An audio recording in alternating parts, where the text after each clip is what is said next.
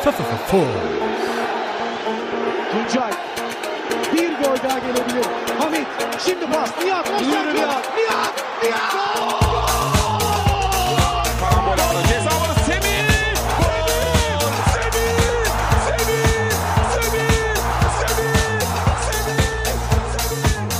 Super aktuell, der Türkei Fußball Podcast mit Tolga Uca und Gökhan Yamur. So, meine Lieben, da sind wir wieder von Super Aktuell, eurem Super League Podcast. Wieder mit Gökhan Yamur und meiner Wenigkeit. Gökhan, Moin, moin. ja, moin moin. Äh, wir hatten das große Derby am Wochenende. Ja. Und ja, wie immer, eigentlich äh, hohe Erwartungen, Riesenerwartungen eigentlich an das Spiel. Und was am Ende dabei rumkommt, ist wirklich sehr spielerisch, sehr trist. Ähm, das hatten wir hier aber auch schon so ein bisschen prophezeit, weil wir auch schon ein bisschen Erfahrung hatten in den letzten Jahren mit dieser Erwartung. Spielerisch sehr trist, aber dafür neben dem Platz, diese ganzen Nebenkriegsschauplätze, das hat wieder gehalten, was es versprochen hat. Ähm, kurz zum Spiel, bevor wir darüber reden. Äh, Gala hat mit 1-0 gewonnen auswärts im Kadıköy. Also ähm, nach letztem Jahr, dieses Jahr auch wieder gewonnen. Ähm, das war ja davor so ein bisschen anders. War schwierig für Gala dort zu gewinnen. Über 20 Jahre nicht gewonnen. Jetzt scheinen sie so eine Art Routine reinzubringen. Das Spiel äh, hat äh, auf Galas Seite mit sehr viel Ballbesitz angefangen. Gala war sehr dominant, hat die ersten 20 Minuten wirklich teilweise auch bis zu 70 Prozent Ballbesitz gehabt. Das hat mich sehr gewundert. Ähm, auch wenn man das von Errol Bulut in den letzten Spielen gegen die großen Mannschaft noch kannte, dass er seine Mannschaft so ein bisschen hinter dem Ball ähm, bringt und auf Konter lauert. Aber dass es dann bis zu 70 Prozent werden, das war ein bisschen überraschend. Gala hat dann das Spiel gemacht, so ungefähr bis zu 25. Minute oder sowas und dann hat Fenner geschafft, ins Spiel zu finden, hat dann auch ähm, die Ballbesitzwerte äh, fast egalisiert. Das Spiel war eigentlich ähm, dann auf, auf einer Höhe. Gala hatte bis dahin eine gute Chance durch Onyekuru. Ähm, das macht dann, äh, das hat dann der Altai wieder sehr, sehr gut pariert. Und Fenner hatte eine Riesenchance durch eine Ecke ähm, durch Samatta, wo er mehr oder weniger aus zwei Metern Muslera anköpft. Äh, Muslera natürlich klasse Reflex, aber auch sehr viel Glück, dass er da ähm, den Ball noch an die Schulter oder an, an den Kopf so ein bisschen dazwischen bekommt. Die erste Halbzeit ist so zu Ende gegangen. In der zweiten Halbzeit hat Gala wieder besser angefangen, wieder mit viel Ballbesitz. Hat dann auch das Tor gefunden durch Mustafa Mohamed, 90er, über den werden wir gleich nochmal gesondert sprechen. Und ab dem Zeitpunkt hat Gala einfach ähm, nur noch verteidigt, hat sich hinten reingestellt, hat versucht, ein paar Konter zu fahren, hat es auch ein paar Mal geschafft, aber auch nicht wirklich gut zu Ende gespielt. Fenner hat dann angefangen, ähm, auf Ballbesitz zu spielen, hat dann Mesut reingebracht, hat äh, noch ein paar andere Wechsel gemacht, die für mich ein bisschen skurril waren. Können wir auch äh, darüber sprechen. Hat viel Druck ausgeübt, hat auch ein umstrittenes äh, Tor geschossen, was dann am Ende aberkannt wurde, äh, was für viel Wirbel gesorgt hat. Ähm, die einen sagen Abseits, die anderen sagen kein Abseits. Äh, vor allen Dingen auf Fenerbahces Seite gab es da viel, viel ähm, Krach, sage ich mal. Und ja, am Ende hat Gala es geschafft, das Ergebnis über die Zeit zu retten. Und äh, ein sehr, sehr wichtiger Sieg, ähm, auch was ähm, den Tabellenstart angeht. Jetzt haben die drei großen Clubs alle dieselbe Punktzahl, nämlich ähm, 48. Und ja, aber Gala hat es jetzt geschafft, im direkten Vergleich vor Fener zu landen. Und das ist ja so wie ein Punkt mehr am Ende, weil es ja nicht auf die Tordifferenz ankommt. Wie hast du das Ganze gesehen? Wie hast du das Derby gesehen? Das Ganze drumherum und vor allen Dingen das Spiel erstmal, das Sportliche. Naja, Augenblick mal, das mit diesem äh, direkten Vergleich, also wenn die drei da oben zum Schluss sind, dann zählt halt eben doch die Tordifferenz. Ähm, erst wenn einer gegen einen ist, ne, dann, dann zählt der, der direkte Vergleich. Also wenn alle drei am Ende punktgleich sind. ja, genau, das meine ich. Ne? Aber auch da ist Gala vorne, also insofern, ähm, ja. Das Spiel, also grundsätzlich ist das Spiel, was mich persönlich sehr gefreut hat, ist, äh, dass nicht so viel innerhalb äh, des Feldes so viel ähm, ja, Aggressivität war. Äh, also was ich damit meine, ist äh, Unsportlichkeiten und so. Das haben wir in den in den Derbys oder in den großen Derbys in den letzten Jahren ja immer wieder erlebt, dass viele Streitigkeiten und Nicklichkeiten und hier und da. Und das war hier nicht so der Fall. Hier war sogar teilweise freundschaftlich zugegangen. Ähm, das fand ich so persönlich ganz gut. Auch wenn hier wieder einige sagen werden, oh, ich will, ich will aber hier ein bisschen, ne, gerade im Derby, ich nicht. Ich will tatsächlich schön Fußball sehen. Den haben wir aber allerdings auch nicht so gesehen. Also es war, ja, es war jetzt nicht so schlecht, vielleicht wie einige meinen. Ich finde, es war es okay. Aber, äh, also zumindest teilweise, Part-Time, ähm, fand ich immer wieder gute Ansätze gesehen. Ähm, ja, ansonsten hast du das ganz gut beschrieben. Äh, wie, genau so war es. Am Anfang dachte ich jetzt hier, Fennel wird loslegen, weil sie ja zu Hause spielen. Ähm, aber das war, hielt, glaube ich, eine ganze Minute oder fünf Minuten und danach hat Gala das Heft in die Hand genommen und hat angefangen, äh, dort äh, Druck aufzubauen, beziehungsweise auch äh, nach vorne zu stürmen und äh, Fennel kam gar nicht klar. Ähm, und ja, da hat man natürlich auch gesehen, dass das ein, ein, ein Luis Gustavo überall fehlt einfach der Fels in der Brandung bei Fennel einfach und ähm, ja, wie gesagt, und dann, dann hat sich das Spiel, wie gesagt, irgendwie irgendwann egalisiert und, und das Tor von Mustafa Mohamed, das war wirklich schön, das hat er wirklich sehr, sehr toll gemacht, mit einer ruhigen Art, so wie sich das für einen Stürmer gehört. Ähm, ich mag ihn, glaube ich, jetzt schon mehr oder finde ihn jetzt schon qualitativ besser als äh, Jackney. Und ähm, ja, ansonsten, äh, wie gesagt, später noch Özil rein und die ganzen Leute und ähm, aber auch da, wie gesagt, war nicht ähm, kein, keine große Spielveränderung. Äh, wie du sagst, Fenner hat viel auf, auf, auf Ball gespielt, aber richtige Chancen haben sich dann auch nicht, oder nicht viele zumindest, nicht rausgespielt. Ne? Also ja. ähm, Du hast ja. Mustafa Mohamed angesprochen. Äh, dann hast du doch ja. mal direkt mit ihm anfangen. Also ähm, ja. ich habe ihn beobachtet als einer, der die Fähigkeiten von Falcao und die Fähigkeiten von Jagne in einer Person vereint. Nämlich der Abschluss von Falcao, den, den hat er auf jeden Fall, den Abschluss. Also das hat man ja beim Tor äh, wunderbar gesehen. Darüber hinaus ist er ein, einer, der den Ball vorne sehr, sehr gut festmachen kann, ne? der richtig mit den Stürmern ringen kann, der hat mit Serdar Aziz teilweise geringt und ist da äh, auch nicht auf den Boden gefallen. Das hatte schon was von Jagne auch. Äh, er ist nicht der schnellste, das ist auch aufgefallen, aber er hat sehr, sehr effektive Läufe in den Strafraum. Das habe ich mehrmals beobachten können. Also der ist ja erst 23 geworden jetzt vor ein paar Tagen und ich glaube, da hat Gala echt mal auf das richtige Pferd gesetzt. Auch für das Geld absolut okay. Also ich will jetzt nicht von Schnäppchen sprechen, ne? Zwei plus vier Millionen Kaufoptionen, aber absolut okay. Qualität hat auch nämlich seinen Preis. Und wenn der so weitermacht, dann ist das auch einer für die Zukunft und zwar auch für einen Weiterverkauf. Ja, also ich bin kein Freund davon, äh, Leute mit anderen Leuten zu vergleichen. Äh, jeder hat seinen eigenen Stil und äh, Mustafa Mohamed Stil ähm, hat mir, also zumindest in diesem Spiel ganz gut gefallen. Er hat ja erst bis jetzt, wie gesagt, wir haben ja nicht so viel von ihm gesehen. Jetzt das Derby haben wir einmal gesehen und ähm, heute hat er noch im Pokal gespielt und ähm, auch getroffen äh, übrigens. Genau und halt auch noch ein paar Minuten im Spiel davor. Deswegen möchte ich auch, auch noch nicht getroffen. Ja, aber auch, auch hier, wie gesagt, kein Fazit möchte ich hiervon immer noch nicht ziehen. Ähm, aber äh, Ansätze und, und die sind gut, die gefallen mir. Äh, ist einer, der, der ähm, passt auch in das Team, ähm, vorne mit Onye Kuru auch und so, hat auch eine gute, gute Bindung zu dem. Das gefällt mir persönlich sehr gut. Und ähm, ja, wie gesagt, vier Millionen ist ein Schnäppchen für mich. Also tut mir leid, aber vier Millionen ist nichts. Ne, er ist 23, er ist ägyptischer Nationalspieler und und nicht umsonst wollte Samalek ihn ja nicht unbedingt abgeben. Äh, dieser Transfer hat diesen Verein gespaltet in äh, zwei Lager und ähm, trotzdem haben die es dann geschafft, ihn auszuleihen. Und wenn sie die Kaufoption haben, würde ich die auch sofort ziehen dann. Und ähm, wie gesagt, die sind halt bisschen, also zumindest ein Teil ist sauer, dass er gegangen ist, der andere halt nicht. Und mhm. auch Fenner war wohl an ihm dran, so wie er selber wohl auch gesagt hat. Das kann ich jetzt nur von den Medien entnehmen. Äh, insofern war das schon, ist das schon ein guter Transfer, denke ich mal. Mhm. Was mir auch aufgefallen ist, ist, dass Gala ähm, jetzt mit der, mit der neuen Innenverteidigung, also Fatih Terim hat ja Luin Dama mehr oder weniger rasiert, der spielt ja jetzt gar nicht mehr eigentlich, ja. ähm, ein ganz anderes Spiel auch aufziehen kann mittlerweile.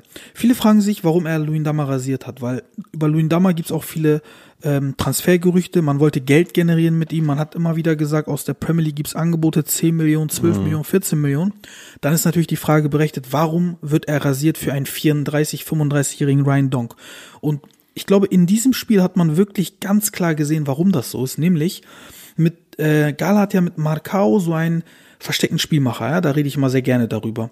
Mhm. Und die Gegner wissen das natürlich auch und das erste, was sie machen, ist Marcao zustellen. Weil die wissen, wenn der Ball im Aufbauspiel bei Marcao landet, kommt Gala halt besser raus, als wenn der Ball bei Luindammer oder woanders landet.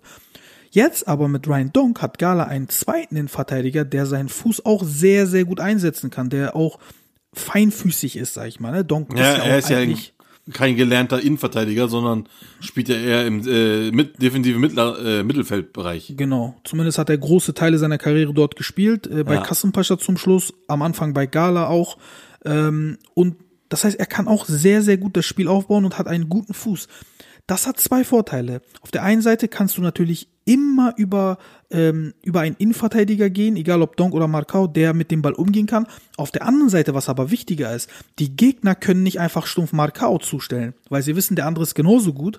Und das entlastet Markau enorm. Nicht nur im Aufbauspiel, sondern generell.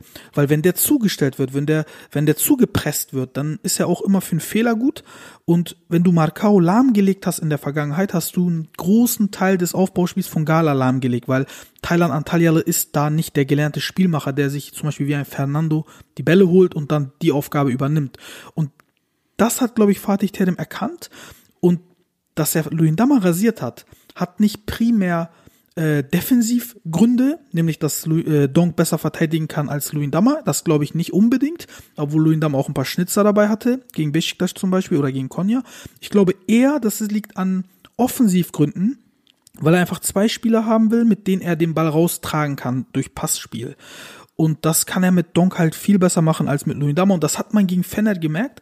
Gala hat wirklich oder macht es generell nicht mehr so oft, den Ball rauszuschlagen. Ähm, die spielen sich da mit Pässen spielerisch raus.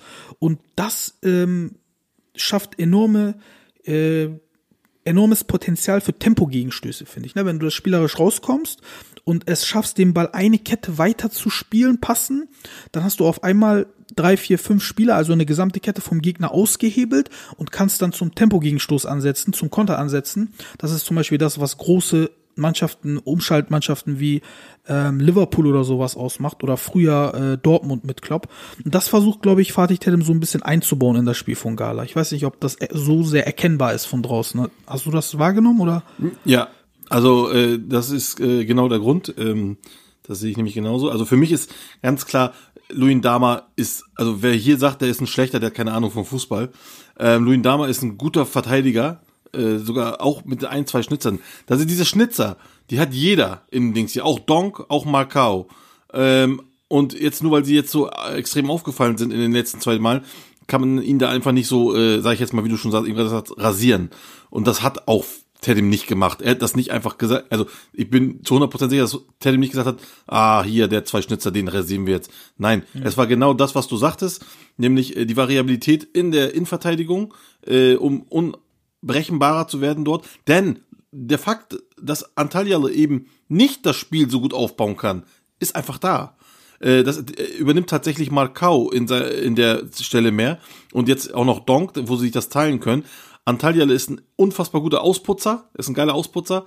Und äh, aber äh, Spielaufbau ist nicht seine Stärke, das sieht man, denn er spielt viele Querpässe im Spiel, äh, diese Sicherheitspässe, was ja auch nicht verwerflich ist, aber ähm, er ist eher der der Spieler, der dann, wenn der Gegenangriff kommt, den auch unterbinden kann. Und da ist er natürlich auch unfassbar wichtig. Ähm, aber wie du so sagst, die Spiel ähm, fängt tatsächlich bei Gala hinten an und äh, jetzt sind sie da natürlich noch unberechenbarer und das ist der Grund eben für Loin Damas nicht spielen. Das sehe ich nämlich genauso. Ja. Ja. Durch die Wechsel hat, äh, ist es Fatih Terim auch möglich, ein neues Spielformat einzusetzen. Gala war früher nämlich immer dann gefährlich, wenn sie den Ball hatten. Sie hatten Spieler wie äh, Soso, wie Arda, äh, wie teilweise Belhanda oder Jagne vorne Wer, drin. wer war der erste? Soso. wer war der? Äh, Wer ist denn Soso? Soso? Feguli? Feguli. Ach so. Sofian okay. Feguli. Sein Spitzname ist Soso. Ah, okay, wusste ich nicht. Interessant, alles klar. Genau. Ähm, halt, ja, Feguli äh, oder Arda auf der anderen Seite, Belhanda äh, auf der 10 vorne drin, Jagne, Spieler, die bei eigenem Ballbesitz, wenn du im Strafraum und drumherum bist, die viel mit dem Ball anstellen können, sage ich mal. Aber keine Mannschaft, die, ähm, die, die Tempo hat. Und so war Gala immer dann gefährlich, wenn sie im Ballbesitz waren und vorne drin den Gegner belagert haben. Jetzt ist Gala eine Mannschaft, die sowohl, wenn sie im Ballbesitz ist, gefährlich ist, als auch wenn sie nicht in Ballbesitz ist, gefährlich ist. Und das ist neu bei Gala. Denn wenn Gala jetzt einen Ball erobert, haben sie links einen Onyekuru, rechts einen Emre Kılınç oder im Zentrum teilweise auch einen Emre Kılınç, Kerem Aktürkoğlu äh, kriegt immer wieder Spielzeiten. Das sind sehr, sehr schnelle Spieler, auch mit Sarachi und Jetlin jetzt auf den Flügeln. Mit diesen Spielern kannst du nach Ballgewinn ganz schnell Tempogegenstöße ähm, machen und das macht Gala auch gefährlich, wenn der Gegner im Ballbesitz ist. Was wiederum für den Gegner heißt, und das haben wir bei Fennert auch gesehen, dass zum Beispiel die Außenverteidiger sehr, sehr aufpassen müssen, weil Gala immer eine Bedrohung bei Konter darstellt. Vor allen Dingen mit Onyekuru, der ist ja für, für Konter wie geschaffen.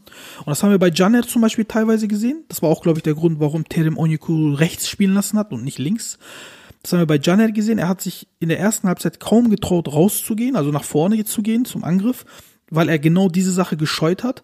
Und ähm, ich glaube, das ist etwas, was Fatih Terim schon lange erreichen wollte, diese Variabilität im Team, sowohl in der Innenverteidigung, dieses spielerische rauskombinieren, als auch vorne ähm, schnelle Spieler, die äh, für Konter geeignet sind, aber auch ein Team, wo mit Emre Kılınç, mit Arda äh, teilweise Spieler drin sind, mit Belhanda, die auch mit Ball, also wir sagen Set also dieses Passspiel, äh, gut beherrschen und in Ballbesitz Druck ausüben können. Und ich glaube, da hat Gala wirklich mit den Transfers einen Riesenschritt gemacht in diese Richtung. Ja, also ähm, einen genialen Schachzug fand ich auch, dass Onyekuro auf rechts spielt gegen äh, Erkin, der sowieso defensiv nicht so stark ist, der eher auf offensiv äh, setzt. Aber hier setzt er halt jemanden wie Onyekuro dahin, so dass Erkin gar nicht so viel die Möglichkeit hatte, nach vorne zu spielen. Ganz genau, ganz genau. Er musste sich nämlich um Henry Onyekuro kümmern, der unfassbar gefährlich ist natürlich bei solchen Sachen. Und damit bindet er Janet hinten. So, Genau. und schon kann äh, äh, Fennert halt eben nicht mehr diese, diese oder sie sich nicht auf Janet Elkins äh, Läufe verlassen, die er dann mit äh, seinen Flanken äh, krönt. Äh, das fiel dann schon mal aus. Das war natürlich ein genialer Schachzug. Ähm, auf der anderen Seite ähm, bin ich halt äh, noch nicht so ganz ähm, noch nicht so ganz überzeugt von dem äh, Spiel von äh, Gala ähm, äh, im Gänze. Äh, so Leute wie Onyekuru, Mustafa Mohamed, das sind gute Transfers, die sie gemacht haben, die auch wichtige Transfers. Aber äh, das äh, Spiel, das du gerade beschrieben hast, ist für mich auch noch nicht optimal dort. Aber das sieht man ja auch, auch bei Fener und auch bei Besiktas, dass das im Moment noch nicht so äh, lübt bei allen, am meisten noch bei Besiktas, aber ähm, äh, die beiden hier, äh, da, da fehlt noch einiges bisschen, da, da muss, da müssen sie sich noch ein bisschen mehr finden. Onyekuru ist schon auf Betriebstemperatur, da brauchen wir, glaube ich, nichts zu sagen. Mustafa Mohamed trifft auch, aber alle anderen müssen halt auch nachziehen. Ne? Also Turan, Arda auf der linken Seite, das ist mir noch ein bisschen zu behäbig. Da muss noch mehr kommen und auch bei von Kılınç erwarte ich noch ein bisschen mehr, der kann sich auch noch steigern. Ähm, Ja, da bin ich bei dir. Vor allen Dingen Emre, der spielt ja auch auf einer komischen Position bei Gala. Der ist ja eigentlich äh, rechts, links Flügel, ne? Bei Sivas Ja, hat er immer dort gespielt. ja. Und Terim lässt ihn auf der 8 spielen. Also er macht es okay, aber es ist halt nicht Emre Kılıç, wie wir ihn Position. kennen. Ja. Genau. Und bei Sivas war er ja brandgefährlich auf den Außen. Das sagt ja auch Rıza Çalınbay. Er sagt, ich kann nicht verstehen, warum Terim ihn oder warum Gala ihn ähm, im Zentrum spielen lässt. Das ist einfach Ja. verschwendete Qualität auch.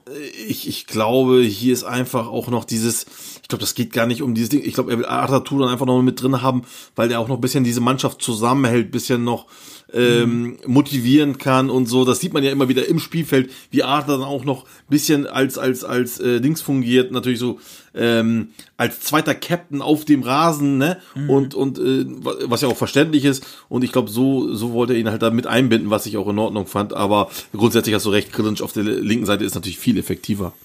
Ja, Arda an sich ist, finde ich, auch so ein Thema. Also ähm, über seine Führungsqualitäten, ich glaube, da brauchen wir uns nicht drüber streiten. Das ist, was er auf und neben dem Platz an Führungsarbeit leistet, ist wirklich, ähm, ist wirklich beispielhaft. Das muss man auch wirklich so festhalten.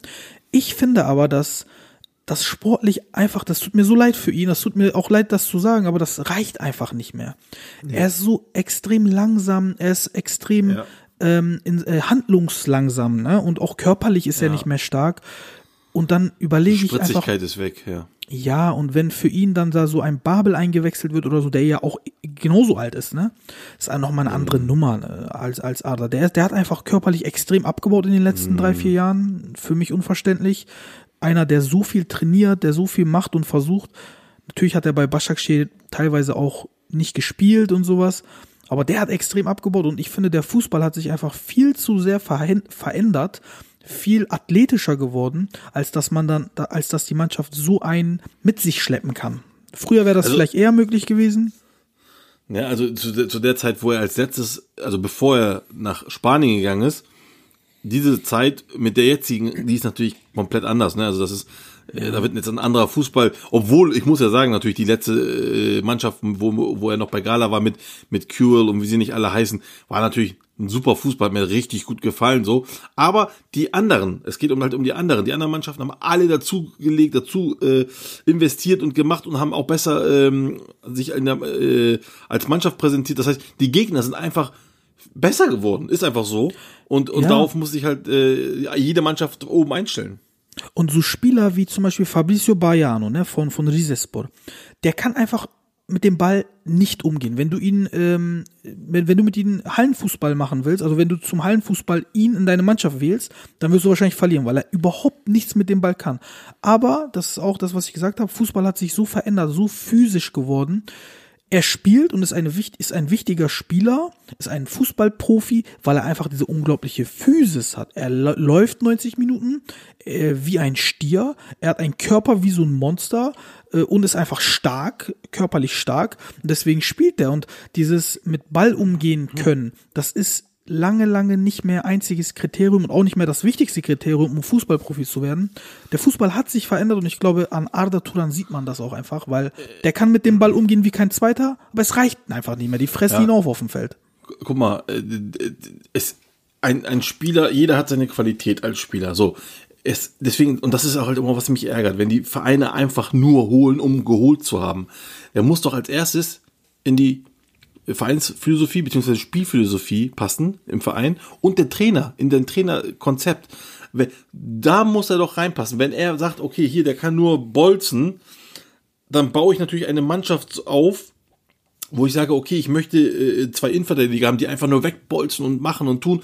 Dafür müssen aber die Männer davor äh, in der Lage sein, ein Spiel aufzubauen und links und rechts Verteidiger müssen schnell genug sein. Ne? Dann kannst du sowas machen. Aber dann, daraufhin musst du genau auf diese Sachen musst du halt aufbauen. Wenn jetzt ein Fatih zum Beispiel sagt, ich möchte zwei Innenverteidiger haben, die das Spiel machen, dann können wir davon ausgehen, dass der davor das nicht unbedingt braucht oder nicht kann, sondern er ist halt der Ausputzer, was ja bei denen auch der Fall ist. Und äh, dann passt das einfach. Es muss in diese Philosophie passen. Und dann ist jeder Spieler im Einzelnen für sich wertvoll oder eben nicht. Aber es muss halt passen.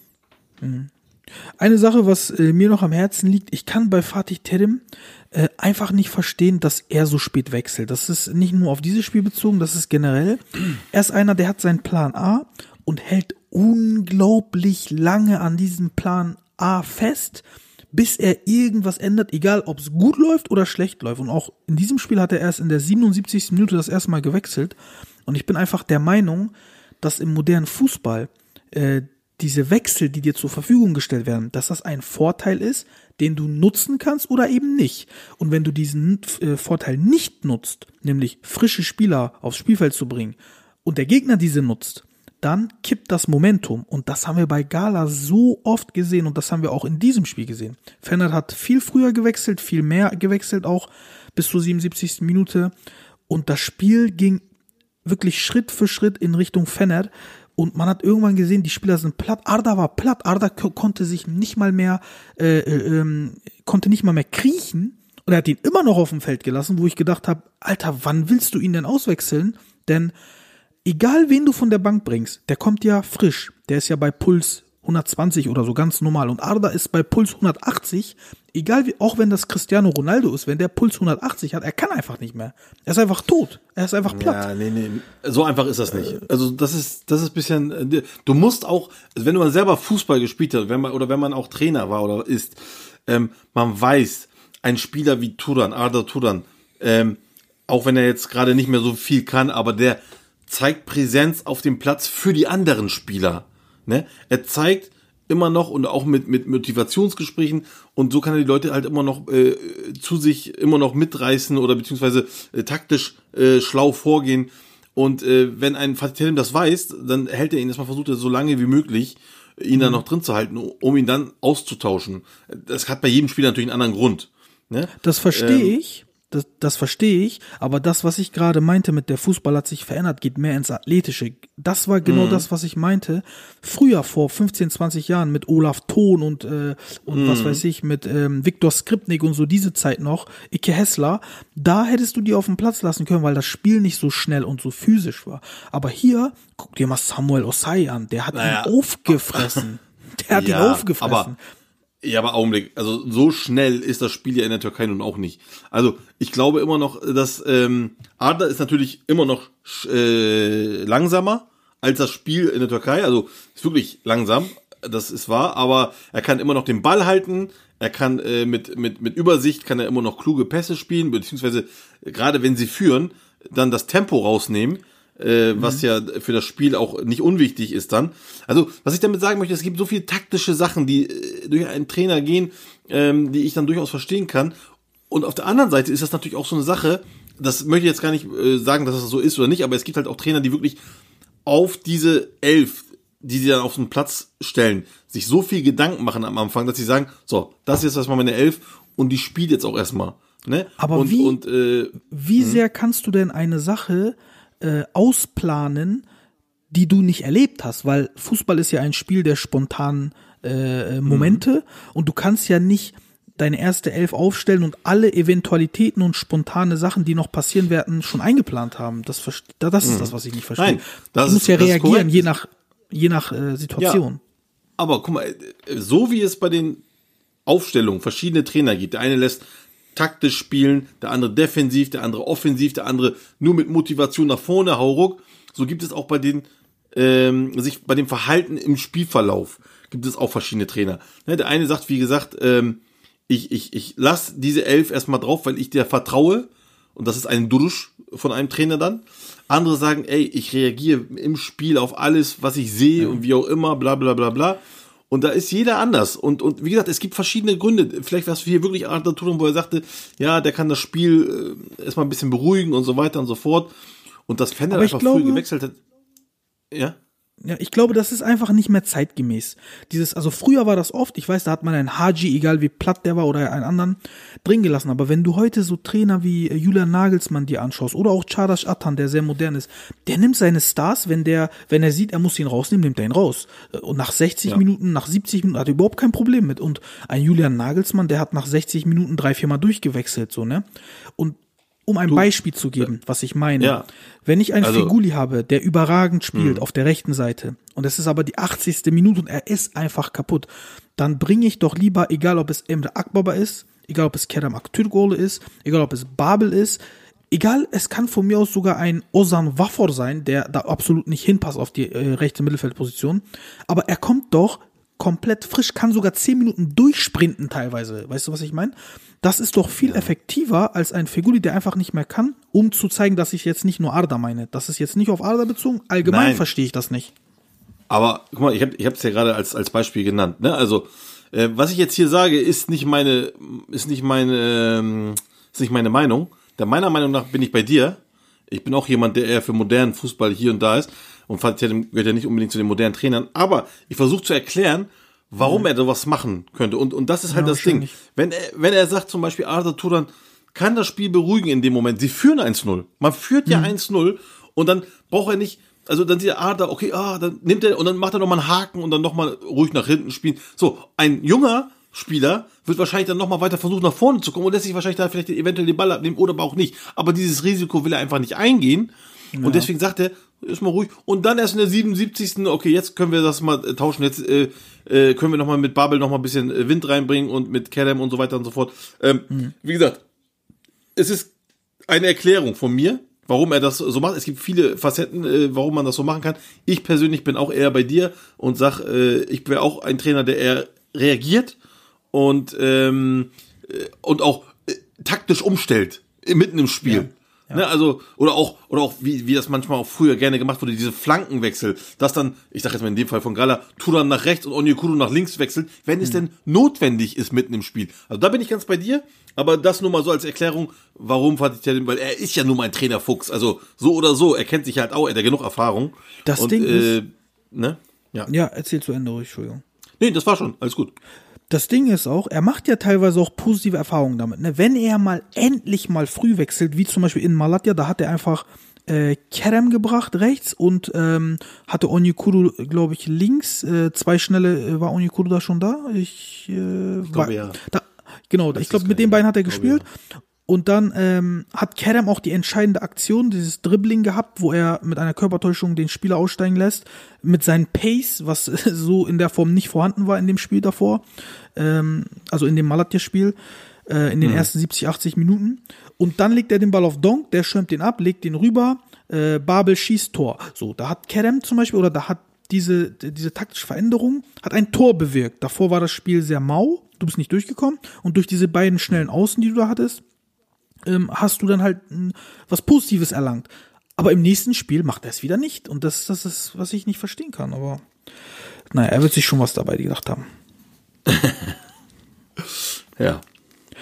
Gut, dann kommen wir doch mal zur anderen Seite. Wir haben jetzt genug über Gala geredet.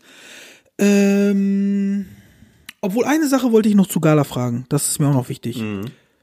Gala ist ja an sich ähm, eigentlich, ähm, ja, ich will nicht sagen überragend in Form, aber äh, sieht schon ganz okay aus. Meinst du, dass Getson, Feguli und Falcao dieser, diese Mannschaft noch auf ein anderes Level heben können? Oder meinst du, das würde, die würden eher dann den Hype, der jetzt gerade entsteht, kaputt machen? Getson, Feguli und Falcao? Genau. Habe ich das richtig verstanden? Ja, die drei, ne? Okay. Getson, Feguli und Falcao. Also, äh, ich, ich, ich, ich, ich, ich, ich gehe nicht davon aus, dass alle drei irgendwie dort spielen würden, äh, auf einmal. Ähm, aber du meinst wahrscheinlich, wenn die dazukommen würden. Ja, ähm, also Getson, auf den bin ich ja mal unfassbar gespannt. Ich habe ja gesagt, äh, Der hat heute getroffen übrigens. weiß, ja, genau. Ja, also man weiß, was er drauf hat und wenn man das äh, so, sage ich mal, mh, rauskitzeln kann, dann wird er unfassbar gefährlich für die Liga, ja. So ähm, und Falcao, wie gesagt, ähm, ja, das ist halt schwer. Mit, Fal- mit Falcao habe ich auch das Problem so ein bisschen wie ähm, mit mit Arda Turan. Er ist ein bisschen starr in seiner in seiner Ansicht. Ähm, zum Beispiel der Mustafa Mohamed verschätzt sich mit Onyekuru blind fast schon, also richtig gut, obwohl die noch nie zusammengespielt haben. Aber da spielt halt wohl dieses jugendliche ähm, Fußballannahme. Wie sehen wir Fußball? Äh, bei dem passt das dann. Und ähm, ja, bei wer war der dritte jetzt nochmal? Figuli äh, würde ich immer am Platz im Team haben. Ja, Figuli ist für mich, vor allem wenn er mit Belanda, Belanda auch zusammenspielt, ist er für mich saugefährlich. Ein guter Spieler, gutes Auge.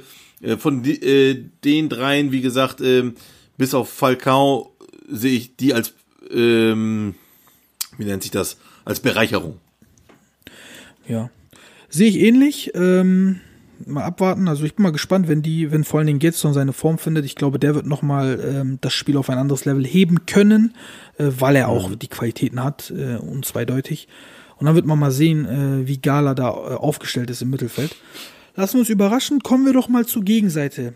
Und zwar erst einmal zu Errol Bulut. Die Luft wird eng für Errol Bulut, vor allen Dingen jetzt auch nach dem Pokal aus gegen Başakşehir. Wieder äh, kein guter Fußball, äh, sowohl gegen Gala nicht als auch gegen Başakşehir nicht. Errol Bulut, das ist ähm, jetzt schon mehrmals aufgefallen. Er kriegt es einfach nicht hin, egal wie äh, zusammengewürfelt die Mannschaft ist, hin oder her. Er kriegt es einfach nicht hin, ein vernünftiges Spiel, ein vernünftiges Format aufzusetzen.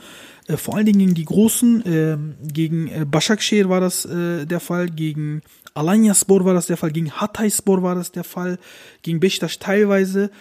Gibt er den Ball ab, stellt sich hinten rein, spielt keinen äh, äh, zufriedenstellenden Fußball, schafft es teilweise dann, dann auch wirklich mit sehr viel Glück zu gewinnen. Das kann man nicht anders sagen. Wie gegen Hatay war das mehr Glück als Verstand. Gegen äh, Alanyaspor war das mehr Glück als Verstand. Gegen Başakşehir war das auch Glück, weil die 1-0 zurückliegen und dann kriegt Gustavo keine rote, was zu 100% eine rote ist. Auch das Spiel wäre eigentlich verloren. Ähm, er gibt einfach den Ball ab und schafft es nicht, ähm, den, also mit Ballbesitz ein Spielformat zu kreieren. Und das ist natürlich auch den Fener-Fans aufgefallen. Da gibt's Riesenkritik. Ähm, wie gesagt, wir verstehen das auch, haben wir hier auch oft diskutiert. Das sind viele neue Spieler, die neu zusammengewürfelt sind, alles schön und gut. Aber warum kriegt ein Trainer wie Errol Bulut, der als Taktikfuchs bekannt ist, der auch wirklich äh, seine Sache nicht schlecht gemacht hat in den Stationen davor, warum schafft er es nicht bei Fener nach jetzt 22, 23 Spieltagen seine Handschrift äh, zu zeigen oder aufzudrücken. Ähm, ja, also wie gesagt, für mich ist er immer noch ein guter Trainer, das von einem vorneweg. Äh, auch trotzdem, also ich kann es nicht oft genug sagen, 22 neue Spieler sind das, glaube ich, die, die jetzt neu dazugekommen sind. Also wer das, wer das nicht sieht und nicht sagen kann, dass das äh, eben nicht einfach ist, das kann ich nicht verstehen. Es ist unfassbar schwer, eine neue, komplett neue Mannschaft mit 22 Spielern erstmal als eine Einheit auf äh, die aufs Feld zu bringen. Ähm, das ist sau schwer und äh, wir kritisieren ihn hier viel, aber er ist trotzdem mit 48 Punkten ist er immer noch zusammen mit Gala und Bischers ganz oben. Das darf man erstmal nicht vergessen. Das ist eine. Ja, dazu ah, habe ich gleich einen Einwand ja. so, sofort. Ka Nämlich, kannst du gerne machen. So, achso, dann äh, mach ihn jetzt. Okay. Ich mache ihn mal jetzt. Nämlich, ähm, da habe ich was, ähm, da habe ich, äh, Serdar Al-Çelikler kennst du doch, ne? Serdar Al-Çelikler. Serdar Al-Çelikler. Der hat ein gutes Beispiel gemacht. Der hat gesagt, es gibt drei Unternehmen. Ja, es gibt einmal äh, gibt es äh, Unternehmen äh, Fenerbahce, Unternehmen Gala, Unternehmen Beşiktaş. So. Und wenn du ähm, den CEOs, also den Geschäftsführern von diesen äh, Mannschaften sagst, du investierst einen bestimmte, äh, bestimmten Betrag und das Ziel ist es, Profit natürlich zu schlagen. Fenerbahce investiert einen Betrag von 100. Beşiktaş investiert einen Betrag von 50. Gala investiert einen Betrag von 70. Und Profit haben alle 48, nämlich 48 Punkte. Das heißt im Umkehrschluss, mit mehr Investition hat Fenerbahce gerade mal genau den gleichen Profit oder Ertrag wie Besiktas mit einer Investition von weniger als die Hälfte. Und dann kann man nicht sagen, finde ich auch, also da teile ich seine Meinung, dass das genauso gut ist, dass die genau gleich gut sind, dass er gleich viele Punkte hat, dann ist das für mich wirklich, er macht aus mehr genau das Gleiche.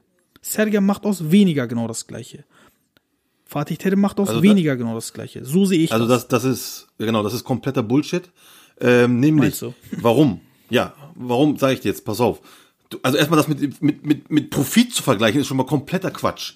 Ja, also, ich habe immer gesagt von Anfang an, wenn eine Mannschaft 22 Leute neu bekommt und einen neuen Sportdirektor und äh, was weiß ich, einen neuen äh, Vorstand und so weiter und so fort, dann habe ich gesagt, kann man nicht von heute auf morgen erwarten, dass das Erfolg bringt. Wenn man sich ja, eine der Vision Vorstand ist setzt, ja nicht neu, ne? Ja, aber relativ, sage ich jetzt mal, ne? Relativ. Der hat jetzt auch schon eine, im dritten Jahr, eine ne? neue. Also wie lange war denn Aziz Yildirim da? Also darum geht's mir. Ja? Also drittes Jahr. Ah, Ahmed aber Nujebi ist ja viel neuer. Ist ja viel viel viel ja, frischer. Na, ja, aber er bringt ja keine neue Vision mit. Ja, also ich ich habe ich hab jetzt zum Beispiel ähm, äh, diese, diese Ausrichtung, ja, diese Ausrichtung, die bei Fennel ist, die ist doch komplett neu. Äh, ich stehe doch gerade nicht im Wald oder was. Also, was Aziz Yildirim jahrelang äh, gemacht hat und jetzt kommt Ali Koch und er geht in eine ganz andere Richtung. Ne, komplett anders. Und die haben eine Vision. Dann kann man mir aber nicht erzählen, wenn ihr eine Vision habt. Aber warum geht Ali Koch in eine andere Richtung? Das verstehe ich nicht. Also ja, weil, hat doch auch Anelkas geholt und Alex geholt und oder oder ja, meinst du was anderes? Ja, ich meine was anderes. Ich meine ein von an sich anderen Aufbau der, der Vereinsstruktur. Ähm, bei Aziz Yildirim war alles sehr, sehr unordentlich, sehr chaotisch, unruhig, vor allem auch unruhig. Und mhm. Ali Koch ist eine ganz andere Persona, komplett anders als ein Aziz Yildirim. Ja, und versucht in den sportlichen Abteilung beziehungsweise als als Sportdirektor und so auf Fußballer, auf Sportlichkeit zu setzen, mit Leuten mit Fachahnung. Äh, er hat auch am Anfang mhm. den Fehler mit Komoli gemacht und jetzt setzt er aber auf, auf Fachrichtung und alles neu. Nehmen wir mal, okay, nehmen wir mal Ali Koch raus. Nehmen wir mal nur, also jetzt Emre Bello Solo und ähm, Errol also eine komplett neue sportliche Dings hier, Richtung mit, mit, mit Leuten, die dann auch um Fußball Ahnung haben und so weiter und so fort. Eine neue Vision. So. Und dann kann man aber nicht eben nach einer halben Saison dann sagen, äh, oder soll man, sollte man eben nicht sagen, ja, jetzt aber alles scheiße hier. Ne? Und der Trainer und so weiter. Also entweder setzt man jetzt auch mal auf diese Vision und investiert bisschen, oder man lässt es sein. Aber dann soll man nicht von Vision reden. Ne? So, das ist schon mal das eine. Und das andere ist halt eben, ähm, was für, für Arrow Blut noch dazu kommt, was natürlich auch ein bisschen Pech ist natürlich, dass seine Leistungsträger auch alle verletzt sind. Ne? Hinten natürlich äh, für mich äh, Tisserand eher gesetzt als Herr Aziz ist verletzt gewesen. So, Luis Gustavo verletzt, äh, Pelkas verletzt, Äh, auch Perotti hatte bis dahin gute Leistung gebracht, auch verletzt. Also ähm, grundsätzlich sind die, die sich auch gerade eingespielt haben und als Leistungsträger rauskristallisiert haben, auch verletzt. So, das kommt Aber das Problem hat wirklich jede Mannschaft. Also da kam auch wegen Corona und so, da, das Problem hatte wirklich durchgehend Ich jede gesagt, Mannschaft. deswegen habe ich ja gesagt, das kommt dazu. Ich habe nicht gesagt, dass das das Hauptding ist. Es kommt dazu, zu dem, dass sie, wie gesagt, komplett neu aufbauen. So. Aber ich möchte natürlich hier nicht äh, Arrow Blut von allem freisprechen. Äh, Es ist ja nicht so, dass ich jetzt hier ihn auf Biegen und Brechen äh, verteidige. Das, und das zeige ich euch nämlich mit folgendem äh, Beispiel. Und zwar mit der Aufstellung gegen Galatasaray. Da spielen sie ein 4-2-3-1. Jetzt bin ich der Trainer vom Fener und habe keinen richtigen Zehner da. Ja? Özil ist noch neu, den möchte ich noch nicht äh, direkt von Anfang an einsetzen. Der hat auch zehn Monate nicht gespielt. Kann ich verstehen. Also nicht rein. So. Pelkas ist verletzt. José Sosa zieht er nach hinten, weil Luis Gustavo nicht dabei ist. So. Aber er setzt hier einen Mert Hakan Yandash hin, der überhaupt nicht gut drauf ist und auch überhaupt nicht die Qualität der anderen Zähne hat. So. Und jetzt die Frage. Entweder lasse ich dann den Sosa da spielen und löse, habe eine andere Lösung für dieses Sechser-Problem. Oder aber, okay, dann setze ich Sosa nach hinten, aber dann spiele ich eben ohne Zehner. Dann würde ich persönlich mit, äh, hast du gerade gemacht oder was? Hm, Also ich habe so genickt. Ach so, okay, ich hab, äh, alles gut. Ähm, hätte sein können, dass du vielleicht was sagen wolltest, deswegen. Ähm, und dann hätte ich persönlich nämlich mit einem 4-4-2 gespielt. Also mit zwei Stürmern und ohne richtigen Zehner. Das hat er dann nämlich äh, im Pokal gegen äh, Başakşehir gemacht. Und äh, das hat ja auch eigentlich viel besser funktioniert als gegen Gala, bis dann natürlich die rote Karte von Lemos. So, aber wenn ich schon zu Hause spiele und dann egal gegen wen, ich spiele zu Hause, dann und ich habe diese Möglichkeiten nicht mit den Zehnern, dann spiele ich ein 4-4-2. Ja? Um einfach eben die Rolle auf den äh, in der im Mittelfeld, die äh, Verantwortung auf mehrere Schultern zu äh, verteilen. Ja, aber ich finde, er hat einen Fehler gemacht. Er hat einen Fehler gemacht und hat dort mit einem unbedingt mit einem Zehner spielen wollen und äh, das war mit Metakan Yandash absolut falsche Entscheidung für mich. Also das erste, was ich glaube, ist, dass man ähm, nicht den Fehler machen sollte, dass äh, wenn man zum Beispiel irgendwo im Spielberichtsbogen 4, 2, 3, 1 sieht, wie in dem Fall ähm, bei euch auf der Seite zum Beispiel steht das auch, das stimmt nicht immer ganz, das ist sehr schwimmend. Also da, so ist vielleicht die Startaufstellung auf Papier. Da, wir machen immer die Startaufstellung, ja. Genau, aber er hat äh, in großen Teilen auch 4-3-3 gespielt, äh, das hat er selber sogar gesagt. Ähm, und Mert Hakan, Ozan Tufan und Sosa waren auf einer Linie so. Das mal ähm, äh, vorweg, aber was eine andere Sache noch, ne? Äh, wenn ich sehe, dass ähm, Mesut reinkommt, ne? Zweite Halbzeit äh, kommt Mesut Özil rein. Was erwartet man dann? Dann erwartet man, dass das Spiel mehr über Passspiel kommt, dass Fener mehr über Ballbesitz und Passspiel kommt. Was macht aber Fener? Sie wechseln Özil ein und die erste Strategie ist lang rein, Kick and Wash, Kick and Wash, Kick and Wash die ganze Zeit oder Standards, hoch rein, hoch rein, hoch rein. Okay, Fener ist dann noch nicht so weit, weil Errol Bulut die 22 Spieler nicht äh, ähm, so koordinieren kann, dass sie vernünftig gepflegten Pass, äh, gepflegtes Passspiel spielen. Aber warum bringst du dann Özil rein? Aber dann mal eine andere Frage.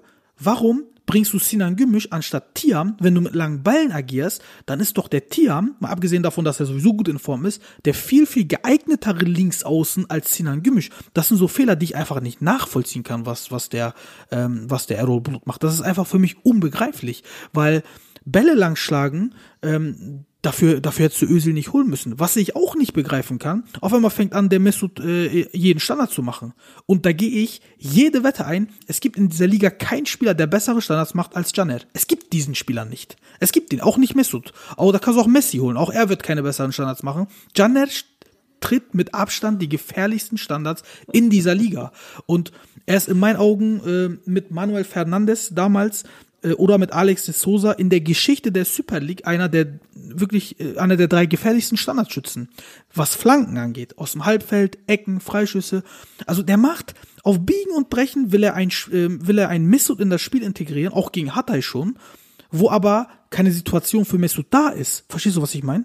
Und das ist etwas, äh, das zeigt für mich auch fehlende Qualität, fehlende Erfahrung. Ähm, und deswegen habe ich auch letztes Mal gesagt, Fenerbahce, das Hemd, dieses Trainerhemd ist zwei, drei Nummern zu groß für ihn noch. Naja, darauf habe ich dir ja schon geantwortet, dass äh, ich glaube, für große Clubs alle Hemden zu groß sind, für alle Trainer. Da sind schon ganz andere Leute dran gescheitert. Wie gesagt, es geht immer auch um die äh, den, den Standpunkt des, des Vereins. Die, der Verein verlangt halt auch immer sehr viel und macht auch viel Druck. Und ähm, ja, da gebe ich dir recht. äh, Ich glaube nämlich, ne? dass er ihn spielen lassen muss. Und das ist halt, da, darauf wollte ich halt hinaus, genau. Also, das ist halt die Frage. Kommt halt die Dings von ihm, was ich mir eigentlich persönlich nicht vorstellen kann, so wie ich ihn kenne, kann ich mir nicht vorstellen, dass er Mesut Özil direkt verheizen will. Weil, ich gebe dir natürlich recht, dass er Mesut Özil hier äh, überhaupt nicht immer äh, bringen muss. Vor allem nicht gegen Hatay, das war so kompletter Quatsch, der Platz war komplett Katastrophe für ihn. Und äh, äh, auch hier äh, gebe ich dir recht, wenn du sagst, wenn er reinkommt, dann muss halt auf Passspiel, oh, Entschuldigung, gesetzt werden und eben nicht auf Kick and Rush. Ähm, aber wie gesagt, ich möchte aber auch nochmal darauf zu, davor kommen, auch wenn die 4-3-3 gespielt haben, Jandas ist ja trotzdem in der Linie mit drin. Und das ist für mich ein Fehler, nochmal auch ein Fehler gewesen. Ja, also, wenn, dann hätte ich von Anfang an, von Anfang an äh, wahrscheinlich eher mit äh, Sinan Gümüş auch links angefangen. Und dann später, wenn es halt nicht passt, hätte ich tatsächlich auch selber Tiam mit reingenommen. Das stimmt, da gebe ich dir auch recht. Ne? Und äh, das ist halt das Problem. Muss Özil spielen? Und da ist die Frage, wenn das von oben kommt tatsächlich, dann äh, ist das, was Ali Koç macht, eben Augenwischerei. Ne? Er sagt ruhig und dies und das, aber äh, im Hinterdings, so von Hintertürchen halt, ja, der muss jetzt aber spielen, weil, ne, der Hype ist groß, wir haben ihn jetzt so groß angekündigt und so weiter und so fort. Ja, erinnere dich das doch mal an die das- Pressekonferenz. Allein vor so vielen Millionen Zuschauern hat er doch gesagt, wir müssen es irgendwie hinkriegen, dass er bei diesem Spiel spielt. Und das, damit meinte er das Galaspiel. Genau. Sowas kannst du nicht bringen, finde ich. Ne? Das ist, Nein. Äh, ich würde mich da das gar nicht halt das- einmischen. Und das ist halt das Problem der türkischen Mannschaften im Allgemeinen, dass sich halt eben genau die da oben, der Vorstand immer zu sehr einmischt in diese ganzen Sachen, die das Sportliche und, und, und wenn ich dann halt rede, und das ist halt das, was ich sage, wenn ich dann halt von Vision rede, neue Vision, und jetzt macht hier, machen wir hier noch Emre Bellows als Sportdirektor, was ja auch super ist und so weiter und so fort, da muss ich aber auch als Vorstand so viel Dings haben und sagen, okay, ich mische mich jetzt nicht in das Sportliche ein, mach komplett dein Ding, wenn ich dir schon vertraue als Trainer. Und, und ich hole ich hol dir nicht einen Trainer einfach hier, ach, den holen wir mitten in der Saison oder sonst was. Nein, den haben die ja schon letzte Saison, als er noch bei Alanya war, schon im März, haben die sich schon mit ihm geeinigt. Also so frühzeitig haben die ihn geholt. Das heißt, du hast eine Vision mit ihm. Dann hör auf, dich in irgendwelchen Sachen einzumischen. So, das ist das andere. Eine. Wenn es aber keinen Druck gibt, dann ist das einfach ein Fehler von, äh, von Errol, sich selber Druck aufzubauen und Mesut einfach reinzuholen. Wie gesagt, für mich wird Mesut Özil erst nächste Saison 100% bringen können. Diese Saison nicht mehr, ganz klar. Und ähm, das ist halt das Problem. Und du hast halt, und wenn du halt, wie gesagt, kein Özil hast, dann setz auch nicht auf Jandas, dann spiel erstmal ohne Zehner. Ganz klar, weil Kravic ist ja auch noch verletzt. Also, das muss ich ihm ankreiden, das kreide ich ihm auch an. Ähm, aber nichtsdestotrotz sehe ich das eben nicht so wie die meisten Fans, dass Arrow Blut jetzt hier nicht der falsche ist oder so, sondern es ist einfach so, dass die, dass die ganze Mannschaft auch noch ein bisschen mehr Zeit braucht, um sich auch noch ein bisschen mehr zu finden, gerade auch so ein Osai Samuel. Und ähm, deswegen, und natürlich, wenn jetzt auch wieder die Leute wieder dann kommen und so, ähm, also grundsätzlich, ja, es gibt immer noch taktische Fehler, die ich bei Blut sehe, meiner Meinung nach. Ähm, aber wie gesagt, ich sehe nicht in dem Fall alles schwarz bei Finnet Ja. in dieser Hinsicht. Ja. Ich glaube, ähm, dass sich bei Fennert ein bisschen was verbessern kann, wenn Irfan zurückkehrt. Nämlich nicht nur aufgrund der Tatsache, dass Irfan an sich ein guter Spieler ist. Er ist, glaube ich, eher einer, der dem Spiel von Mesut Özil, ähm, der daran anknüpfen kann, der da mithalten kann, diesen auch vom Stil her da mitmachen kann. Dieses Passspiel, dieses Kombinationsspiel. Ich glaube, ähm, da hat, also mit Mert Hakan Yandash und Ozan, ähm, da hat er zwei Partner gehabt, ähm, also wäre Sosa noch gewesen, der würde da, glaube ich, eher noch mitmachen können, aber ähm, Ozan und Mert Hakan, die, das passt einfach nicht mit Mesut, weil Ozan ist ein guter Box-to-Box-Spieler, ja, immer 90 Minuten, äh, sehr hohe Arbeitsrate, nach vorne, nach hinten, nach vorne, nach hinten, ähm, ist auch physisch sehr stark, auch äh, destruktiv für den Gegner, also macht viel kaputt im Aufbau vom Gegner, aber er ist einfach nicht der Feinfuß, nicht der, nicht der Passspieler. Und das merkt man einfach. Und Leute, die jetzt zum Beispiel sagen, oh, warum holt Fener Irfan? Die haben doch einen Pelkas, die haben einen Ozan, die haben einen Gustavo, die haben einen Mert Hakan, die haben einen Mesut. Den sage ich einfach, du hast keine Ahnung, weil ein Irfan, der wird dem, äh, der Mannschaft so viel äh, Flexibilität bringen, wenn du zum Beispiel Ozan, Luis Gustavo und davor Mesut Özil hast, ja? Und dann kannst du die Abwehr nicht knacken, wie gegen Rize, wie gegen äh, ähm, teilweise gegen Konya, wie gegen andere kleinere Mannschaften, die sich hinten reinstellen. Dann nimmst du einen Irfan rein, nimmst Luis Gustavo entweder in die Innenverteidigung oder komplett raus oder halt Osan komplett raus. Dann hast du da einen Abräumer mit Gustavo oder Osan und davor zwei Spielmacher mit Mesut und Irfan. Dann hast du auf der einen Seite Mesut erstmal entlastet. Ja, dann hast du, dann hat er einen, wo er, äh, der ihm unterstützt. Mesut kann dann nicht mal durchatmen. Plus du hast zwei Leute, die wirklich das Spiel knacken können. Und das hat gegen Gala gefehlt, das merkt man einfach. Da war niemand, okay, das war Pech, dass Pelkas auch nicht da war. Aber Sosa, wenn Sosa nicht in Form ist, hat die Mannschaft, stand jetzt mit den Verletzten, niemanden, der ein Spiel knacken kann, lösen kann. Weil Misso doch einfach noch nicht so weit ist. Und wenn Irfan kommt, glaube ich, dass das so ein bisschen, dass sich das bessern wird.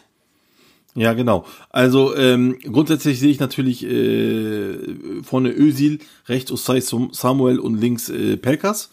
Ähm, aber du hast absolut recht. Das ist äh, genau das Ding. Wenn nämlich eine Mannschaft, äh, die man nicht so leicht knacken kann oder beziehungsweise die sich dann nach hinten oder nach, oder hinten reinstellt, weil Fennel einfach zu sehr drückt, aber nicht vorbeikommt, dann kann man halt eben Tofan oder äh, äh, Luis Gustavo eben einen opfern, um dann um dann mit Kravic halt mehr Flexibilität reinzuholen. Da, da hast du absolut recht. Das, das ist auch wichtig. Und äh, auch gerade jetzt, wenn er jetzt fit wäre, würde er auch vorne spielen und wäre auch äh, eine ganz andere Nummer dann. Ähm, äh, genau, ich sehe halt nur nicht, dass halt eben ähm, so Leute wie KWG, Özil, Sosa zusammenspielen von Anfang an. Ne? Also das ist wird nicht passieren, nee, glaube ich. zusammen geht nicht, nein. Genau. Also ich würde schon denken, dass Tufan und und Gustavo hinten äh, äh, gut Stellungsspiel machen und vorne dann halt Özil äh, in erster Linie erstmal spielt. Ähm, zumindest in der nächsten Saison. Diese Saison könnte man dann noch eher KWG oder sonst wen einsetzen. Aber grundsätzlich hast du recht, wenn du dann sagst, mit viel mehr Flexibilität, auch mit Sosa natürlich, da kannst du so viel machen. Das ist schon echt Luxus. Ja. Wobei man schauen muss, es ist auch schon schwierig, finde ich, äh, da Mesut, Pelkas, Osai, Valencia und all diese Offensivspieler äh, unter einen Hut zu bringen, äh, ist natürlich äh, ein Luxusproblem. Ist schön, wenn man so einen Kader hat, ist aber immer problematisch, da alle zusammen spielen zu lassen. Das wird auch nicht passieren, glaube ich auch nicht. Ich habe jetzt nee, mal nee. Ähm, ich habe jetzt mal äh, paar Leuten versprochen, nochmal auf eine Sache einzugehen, weil da kamen die Fragen. Ähm, nämlich Muslera oder Altai. Ja? Das wird ja oft diskutiert, wer ist der Bessere und ähm, äh, wen würdest du eher in deinem Team sehen wollen und so. Ich glaube, das ist eine Sicht der Perspektive. Und da will ich dich auch gleich nach deiner Meinung fragen. Ich teile das immer in zwei oder drei Punkten. Nach was bewerten wir die? Nach Karriere, äh, nach dieser Saison, nur diese Saison, oder sehen wir die als ein Anlageobjekt für, für die, die nächsten Zukunftstransfers? Dementsprechend sieht auch für mich persönlich die Antwort aus. Wenn ich sage Karriere, dann würde ich natürlich sagen Muslera, da muss Altai noch viel äh, Brot vom Steinofen essen, damit er da an diese Karriere ran kann. Wenn du sagst, diese Saison, Okay, Mustera war lange verletzt, aber Altai spielt eine überragende Saison, kann man nicht anders sagen. Mustera spielt auch gut, seitdem er zurück ist. Da würde ich sagen, Pari gleich. Aber wenn ich an die Zukunft denke, würde ich natürlich Altai nehmen. Das ist ja selbstverständlich. Er ist jung, er ist vielversprechend und Mustera ist schon 34. Also das kann man so auch nicht beantworten, aber ich will mal das, was ich versprochen habe, will ich mal äh, einhalten und dich auch fragen. Das habe ich auch versprochen. okay. Ähm, grundsätzlich, ich bin nicht so Fan von diesen, wen würdet ihr eher nehmen? Ich finde beide sehr, sehr gut, keine Frage. Aber äh, um diese Frage auch zu beantworten für die Leute, ähm, ich persönlich würde tatsächlich die Charaktereigenschaften eines Torhüters äh, sehr in, äh, unter die Lupe nehmen und für mich persönlich dann sagen, wo sehe ich die Charaktereigenschaften, die für mein Team am besten passen. So, Bayern ist auf der Linie, ja. Ne, Bayern ist auf der Linie unfassbar gut, auch beim Rauskommen, One-on-One, -on -one, äh, grandios. Aber das gleiche, das kann Mustera auch. Das kann äh, er genauso. Der Unterschied zwischen beiden ist für mich, und bei mir gewinnt da halt Muslera im Endeffekt, ist, ja, wie soll ich sagen, die Aura. Die Aura des hm. Torhüters. Er ist praktisch, er ist ja nicht umsonst auch nur Kapitän, aber man sagt ja auch nicht umsonst, der Kapitän im Tor, der hat nicht so viel Einfluss, der kann nicht, der kann nicht so viel machen, aber bei ihm ist das eben nicht so. Ähm, wenn man bei Gala das Gefühl hat, da geht nichts, aber dann geht bei ihm immer was. Das heißt, mhm. er baut diese Mannschaft auch mit der Moral auf. Er, er gibt den ganzen Mannschaft eine Aura, ein, ein, ein, ein, eine Art von Sicherheit, die, die selbst ich durch den Fernseher spüre. Wo ich denke, okay, wow, wirklich, also das ist echt krass. Sehr, und das, sehr schön beschrieben. Ja, und das ist, äh, ich weiß nicht, wie ich sonst anders beschreiben kann, nämlich, und das ist bei Volkan halt eben nicht, noch nicht da. Ich will nicht sagen nicht, sondern noch nicht da, denn äh, Bei auch bei du, ja. Uljan, Entschuldigung, Altai, was habe ich gesagt? Volkan. Sorry, Sorry, nicht Volkan, bei Altai, genau. Äh, Das gleiche ist nämlich auch bei Urjan Çakır. Äh, auch er, ein geiler Torhüter, wirklich richtig gut, aber beide haben noch nicht diese Aura, dieses, aber das kommt auch wahrscheinlich mit der Erfahrung, keine Frage. Ähm, und, und deswegen würde ich sagen, Stand jetzt würde ich Muslera nehmen. Ähm, aber wie gesagt, ich glaube, sowohl Altay als auch Ojan Çakır, das ist absolut unsere Zukunft vom türkischen Fußball. Da Ja. kann niemand dran vorbei. Die sind beide wirklich so, so stark. Und Ich bin auch glücklich, dass wir beide haben, wirklich. Ja, also wirklich, definitiv. Und ich müsste auch jetzt, äh, weil ich auch immer früher natürlich auch immer Matt Günok und so gesagt, gesagt habe, der hat leider ein bisschen nachgelassen. Und deswegen sind für mich die beiden äh, auch vor ihm. Aber insgesamt sind äh, Volkan, äh, Volkan sag ich schon wieder, Altay, Urjan Çakır und Muslera sind für mich einfach die drei besten Torhüter zurzeit. Um dann das ähm, äh, Spiel auf dem Feld abzuschließen, würde ich dich gerne nochmal nach, nach Cüneyt Çakır fragen. Ich persönlich habe das wieder so wahrgenommen, dass er äh, so gepfiffen hat, dass bei Aktionen, wo was Gefährliches entstehen kann, er sofort abgepfiffen hat. Oh, soll bloß jetzt keine gefährliche Aktion daraus passieren, bloß kein Tor und dann äh, wird nochmal, werde ich in Frage gestellt, war das faul, war das kein Foul, lieber abpfeifen, lieber auf sicher gehen. Und er hat vor allen Dingen zu Beginn das Tempo extrem gedrosselt, extrem. Und das hat mich schon wirklich aufgeregt. Auf beiden Seiten, ne? Also der hat auf beiden Seiten, ja, das Tempo niedrig halten, ja, keinen Fehler machen. Wir würden sagen, Idaret Mac, so, ähm, wie sagt man, ähm, so beide Seiten hinhalten, so mehr oder weniger. Ähm, so bloß, dass er selber nicht im Fokus steht. Dann hatten wir drei Elfmeter-Positionen, nämlich zwei auf der Seite von Gala, Donk gegen Serdar Aziz, wo Serdar Aziz äh, ihn ja, mit seinem, mit, mit seinen Ellenbogen ist es nicht ganz, aber so mit der Hand ins Gesicht toucht, so, ne, eigentlich für mich ist das deutlich weniger als das, was Marcao gegen Epriano gemacht hat und dafür gab's Elfmeter. Ähm, plus, äh, Cisse, ähm, äh, nee, plus Martin Dines noch einmal, äh, der in den Strafraum läuft. Für mich so eine Grauzone würde ich eher nicht geben, wo, glaube ich, äh, Sangare ihn kreuzt. Und einmal Cisse gegen Donk auf der anderen Seite, wo Donk ganz leicht zieht, dann wieder loslässt und äh, Cisse nutzt das, um zu fallen. Auch so eine Grauzone ähm, kann man geben, würde ich auch wahrscheinlich eher nicht geben. Es gab aber zu 100% eine rote Karte, die er nicht gegeben hat, die auch der VAR nicht gesehen hat, nämlich in der letzten Sekunde hat äh, Caner Erkin bei Mustafa Mohammed mit wirklich fast schon voller Kraft Ellbogen in den Nacken reingeschlagen und das ist für mich unerklärlich, wie ein Schiedsrichter äh, Gespann auf diesem Niveau, ja, der ist ja UEFA-Schiedsrichter, ähm, nicht erkennen kann. Also das, ich fand Cüneyt Çakır nicht gut, um ehrlich zu sein. Ach so, okay, darauf ist hinaus, jetzt habe ich verstanden, okay. Hm. Ähm, ich, nö, also ich sehe das nicht so ganz wie du. Ähm, ich fand die nicht, nicht gut. Ähm, was natürlich ist, was natürlich dadurch auch resultiert, weil er halt auch wenig zugelassen hat. Und da gebe ich dir natürlich recht. Er hat äh, viel unterbunden, was man ihm aber auch nicht übel nehmen kann, weil es gibt einfach, oder auch gute Schiedsrichter stellen sich natürlich auch auf Spiele ein und wissen, was passieren kann. Hätte er hier mehr die lange, lange Leine äh, laufen lassen, wer weiß, was hier passiert wäre. Ich habe ja gesagt, es ist recht ruhig gewesen und hier so, aber es lag natürlich auch daran, weil er nicht viel zugelassen hat. Er hat viel abgepfiffen und so, das stimmt natürlich. Ähm, das hat aber damals, wenn ich mich mal an das Spiel Türkei gegen England erinnere, wo Colina gepfiffen hat, der auch äh, gerade bei solchen Sachen dann eher mehr hat laufen lassen, um eben nicht äh, sowas zu provozieren, hat hier äh, Chaka die andere Taktik genommen. Ne? Hier viel zu unterbinden, damit eben hier nicht äh, sowas wie passiert dann nochmal, äh, was weiß ich, ich lasse laufen, dann wird nochmal nachgetreten oder was auch immer. Wurden auch insgesamt, glaube ich, nur vier Karten gegeben. Also es ist echt, glaube ich, fast schon Rekord bei so einem Derby. Ähm, deswegen ähm, ist das jetzt kein Glanzstück gewesen, natürlich, keine Frage, aber ich glaube, es bedingt einfach durch diese Situation, die in diesem Derby einfach äh, ist oder ex existiert. Und äh, da hat er einfach nur darauf reagiert, wie er am besten ähm, hier kein, sag ich mal, äh, Kampf schürt. Und deswegen kann ich es verstehen. Ähm, wie gesagt, zu den Positionen, einzelnen Positionen, habe ich auch als einige gesehen und so. Und da sage ich auch immer wieder, ja, dieses, auch von Cisse, wo er gefallen ist, wo er dann nochmal schnell, äh, weil er kurz gezogen wurde. Das sind so, tut mir leid, das ist für mich Haarspalterei, ja. Also das ist so dieses, Da versucht man dann irgendwie nochmal so einen Elfmeter rauszubekommen oder sonst was. Das, das geht für mich gar nicht. Äh, entweder spielen wir hier richtigen Fußball oder nicht. Zu dem äh, Tor von Fenne, diesem Abseitstor, äh, habe ich mir natürlich auch nochmal angeguckt. Ja, also wie gesagt, da kommen wir immer wieder auf dieses Thema, was ich immer gesagt habe. Für mich persönlich, wenn wir dieses, nicht dieses komische Abseitsregel hätten, die wir jetzt haben, leider, äh, wäre das ein Tor gewesen. Für mich astrein, alles gut. Er, erzähl mal kurz, Aber- was da passiert ist. Das ist nämlich wichtig, das habe ich vergessen. Für, für die Zuhörer, damit die wissen, was passiert ist. Ja, also ne, da kam dann ein Ball ähm, von Mesut Özil war das, der dann reingeflankt hat in Richtung äh, Ozan Tufan, die dann praktisch fast alle auf einer Linie waren und er macht einfach da das Tor. So, und dann wurde, dass ich das nochmal angeschaut und äh, hat man dann gesehen, dass ähm, äh, Ozan Tufan mit einer Schulterlänge, also einer, ja, einer Schulterlänge kann man sagen, im Abseits war.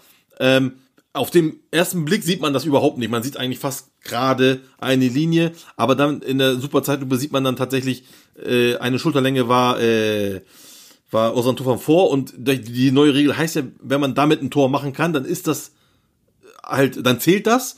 Und das war halt hier der Fall. Mit dem Schultern kann man ein Tor machen. Und Ja, aber was die Fenerbahce-Fans reklamiert haben, war, glaube ich, ähm, laut Regel zählt der Point of Contact. Also dann, wenn Mesut beim Freischuss zum ersten Mal den Ball berührt. Und ähm, die Fener-Fans sagen, oder auch, auch äh, der Vorstand ähm, argumentiert, ähm, dass der, die, der, dass der Schiedsrichter oder dass äh, der VAR den Point of, ähm, auf, äh, wie heißt das, auf, ähm, Touch, auf, äh, wie, wie sagt man das? Nein, dann, wenn der, wenn der Ball den Fuß verlässt, den Punkt hat er genommen. Ich weiß jetzt nicht, wie Ja. das genau heißt. Anstatt den Ach so, Punkt ja, zu weiß, nehmen, meinst, äh, wo ja. der Ball den, äh, wo der Fuß den Ball berührt. so. Ähm, Point of Release, Oh, genau. Der hat den Point of Release genommen. Ja. Sagen die. So. Und ja. Aber das ist doch genau das, was ich meine. Also, ich, ich will jetzt nicht sagen, die haben Recht oder die haben Unrecht, aber diese Regel so zu machen von der UEFA, das ist der größte Mist, den ich echt gehört habe, wirklich. Point of, also als er den Ball verlässt oder Point, als er ihn berührt oder was, oder eine Haarlänge ist im Abseits oder nicht, also damit macht ihr den Fußball kaputt.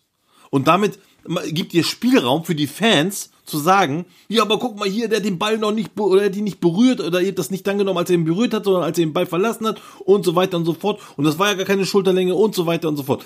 Das ist alles Bullshit, ehrlich.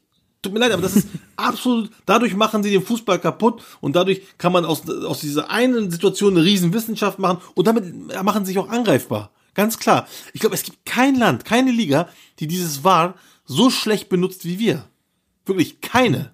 Und, ähm, ne? Und wie gesagt, für mich persönlich wäre es auch ein Tor gewesen, aber durch die Regel, und die du mir auch letztens er- erklärt hast, auch nochmal schön, ist es halt einfach leider abseits. Also, ich habe auch leider gesagt, auch zu Recht, weil ich finde das einfach nur Scheißregel, aber so ist das. Und dann, ja, und dann, wie gesagt, wie gesagt, ob der Ball den Ball, äh, ob der Fuß, der, der Ball den Fuß verlässt oder ob er ihn gerade berührt, das sind so Sachen, ey, da macht man sich so angreifbar mit dieser ganzen Fläche und da kann man das so auseinanderfetzen, diese ganze Detaildinger. Es ist echt nicht gut, was die da machen. Vor, Kein vor allen Dingen bei uns. getan. Ja, ich glaube auch, dass wir das, ähm, äh, dass wir den VAR schlecht nutzen, weil wir ihn zu oft nutzen. In Deutschland zum Beispiel haben wir manchmal Natürlich. ganz klare Sachen, wo aber der VAR sich nicht einmischt, weil er sagt, das ist Richtig. zu 98 Prozent klar, aber zu zwei Prozent im Ermessen des Schiedsrichters und dann mischen wir uns nicht ein. Nur bei hundertprozentigen Fehlentscheidungen. Und was ist denn schon eine hundertprozentige Fehlentscheidung? Ich meine, das kommt ja sehr selten vor. Das kann Ja. man vielleicht sagen, wenn er ähm, wenn er im Abseits steht, kann man das sagen, weil es da wirklich nur schwarz auf weiß gibt oder, oder vielleicht, keine Ahnung, bei wirklich sehr klaren roten Karten oder so. Aber wir mischen uns ja bei jedem Scheiß ein. Tolga, das Ding ist absolut richtig, was du sagst. Ähm, die türkischen Schiedsrichter nehmen alles vom VAR mit, damit die sagen, guck mal, du siehst ja auch, wenn irgendwas passiert, du hörst sofort, der Schiedsrichter macht, ja, ja, ja, er hat seine Hand am Ohr, ne? Und du sagst, ja, ja, ja, ich will jetzt hören, was er dir sagt. Bleib doch mal locker, bleib doch mal locker, ich höre mal, was er sagt. So, Sei mal heißt, selbstbewusst, ne? Sei mal, steh Genau. hinter deiner Entscheidung. der schiebt komplett alles auf das VAR und sagt, okay, aber die haben so gesagt, tut mir leid, die haben es ja gesehen, so, ne, zack. Und somit schieben sie jegliche Verantwortung von sich weg, weil sie halt eben mit diesem Druck nicht mehr klarkommen, der in der Türkei existiert. Sie kommen Ganz damit nicht genau. mehr klar und so können sie sich nämlich den Druck von der äh, Seele sch- schieben und ähm, deswegen gehen sie auch ganz selten raus, um sich die Situation mal selber anzugucken. wenn dir das auch schon mal aufgefallen ist. Äh, Ja, ja. In Europa gehen voll oft Leute raus und gucken sich das selber an, ne, weil die selbstbewusst sind und sagen, okay, jetzt gucke ich mir das an. Bei uns, Nee, aber dafür Ja, gibt's ja. auch Regeln. Dafür gibt's auch Regeln. Ähm, bei manchen Nein, Sachen darf er nicht mehr raus. Zum Beispiel äh, darf er nicht mehr raus, wenn es abseits ist, das guckt er sich gar nicht mehr an. Oder wenn er zum Beispiel Elfmeter gibt und dann sieht der VAR, das war außerhalb, dann guckt er sich das auch nicht mehr an. Nur bei Sachen, die noch zweideutig sind, da muss er raus. Ansonsten darf er nicht mehr raus. Diese Regel ist auch, wurde auch nachträglich geändert. also trotzdem sehe ich aber in den europäischen Ligen öfter die Leute rauslaufen zu dem Wahlfernseher als in der Türkei. Also das glaube ich nicht ganz. Also ich glaube auch, das ist wieder eine Regel, die sich, die sich da so hinschieben, wie sie wollen. Genauso wie mit dem, dass sie sich sagen, okay, ich höre nur noch auf den Wahl und äh, die entscheiden das, dass wir es halt zu viel zu oft benutzen.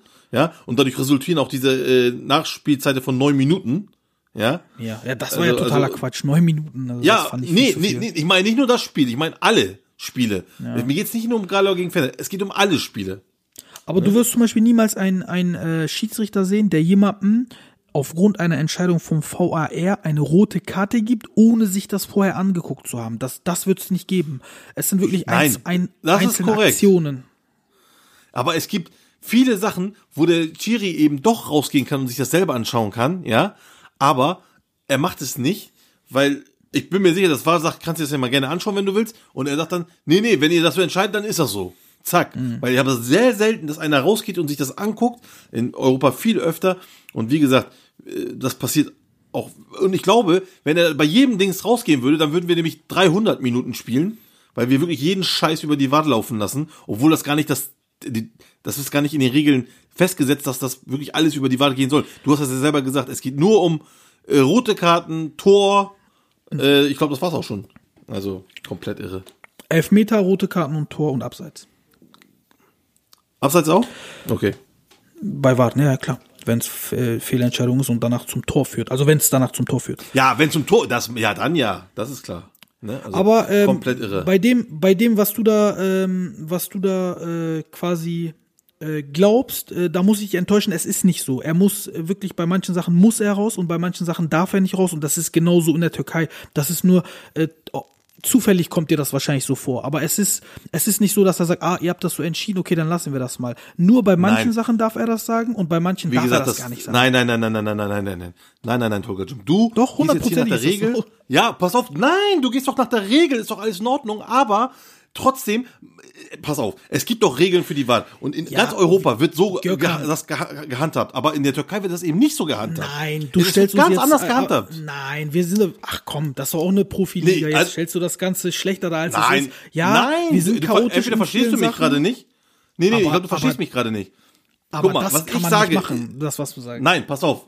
Nee, das- du verstehst mich nicht, aber redest einfach weiter. Pass mal auf jetzt. Also, die europäischen Ligen, wie oft wird dort mit VAR irgendwas gemacht? Sehr selten, richtig? Seltener als bei uns, ja. Viel seltener. Nicht sag's doch einfach, wie es ist. Viel seltener als bei uns. Also, wenn du Ja, dir mal selten. ein europäisches Spiel angeguckt hast und dann unser Spiel, dann siehst du doch, dass bei uns nur gehakt wird. Stopp, stopp, stopp, war, war, war, war, war. Und in Deutschland oder England oder sonst wo eben nicht. Da wird Aber viel das ist weniger. ja jetzt was anderes, was du sagst, als die ja, aber das ist das, was ich meine. Nee, das ist das, was ich meine, aber. Ach so, weil du jetzt gesagt hast, äh, oh, ihr habt das so entschieden, okay, dann, ma dann mache ich das mal so. Ich guck mir das nicht nochmal an. So ist es nämlich nicht. So Nein, darf es auch nicht ich sein. hab- so geht es auch nicht. Pass so auf, auch aber nicht in der Türkei. tro- doch, aber sie werden in der, in der Türkei äh, verlassen sie sich auf das VAR und schieben auch die Verantwortung auf das VAR. Und das ist in der europäischen eben nicht so. Und da kannst du mir nicht anders als was anderes erzählen. Das gibt's gar nicht.